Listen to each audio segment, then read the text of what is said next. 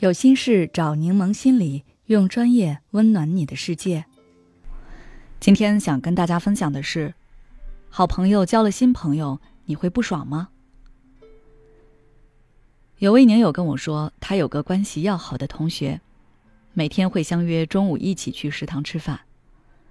但是自从对方和同桌好起来，吃饭的时候就很少叫他了，基本都是和同桌一起。虽然他和对方关系依旧要好，但一看到那两个人说说笑笑，有时候甚至把自己晾在一边，他就心里很不爽。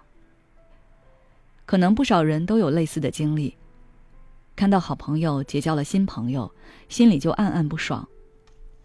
有的人甚至不希望对方有除了自己以外的好朋友。为什么会有这样的心理呢？一方面，这可能和占有欲有关。占有欲是人的天性。我们总希望在我们重视的人或物品上保持控制和所有权。当我们把某个人视为自己的好朋友时，我们可能会对他投入很多时间和关注。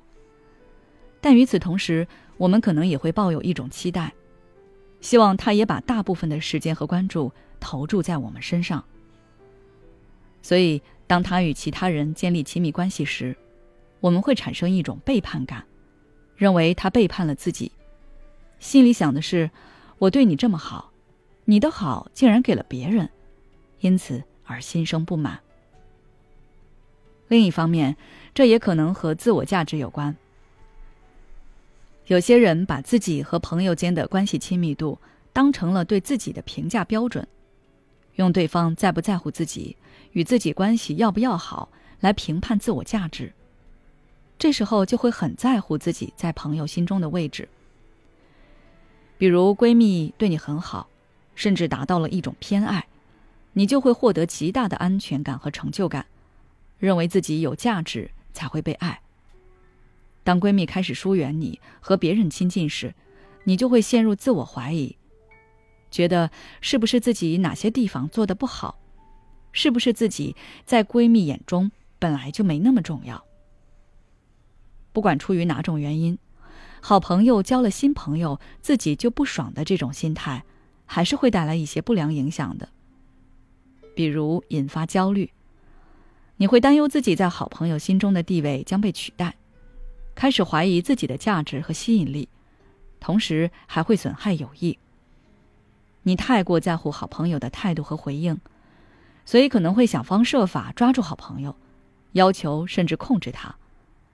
而他也会因为感受到强大的束缚，忍受不了而疏远你。那么，我们该如何调试这种心态呢？你可以试试从这几个方面去做。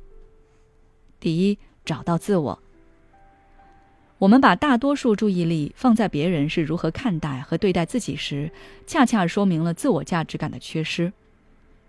有些人对自我价值的判断，往往来自于亲友、父母。或者领导的看法，如果得到了他们的认同，才觉得自己是有价值的；如果没有得到正面的回应，内心便忐忑不安，开始自我怀疑。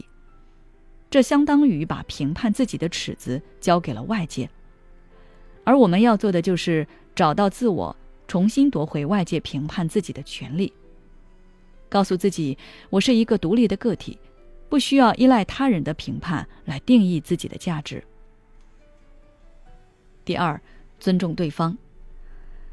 你和好朋友即使关系再好，也是两个独立的个体，他有他的想法和选择，你能做的就是尊重，不能强求。第三，加强沟通。如果你实在心里不舒服，不妨和好朋友打直球，直接和他说出你的感受。比如，你交了新朋友，是不是就忘记我啦？我们好久都没有一起逛街了，周末约起来吗？直白的沟通会让对方察觉和思考你的感受，你也能得到对方真诚的回应，不至于自己胡思乱想、自我内耗。第四，建立新的友谊。有时候我们过度在乎好朋友的看法，是因为我们的好朋友太少，不自觉把对方看得太重，就容易患得患失，也会让对方感到压力。所以，不妨试着建立新的社交关系。多接触不同的人，认识一些新的朋友，建立新的关系和互动。一旦你的生活充实了，或许你就不会太依赖某个人。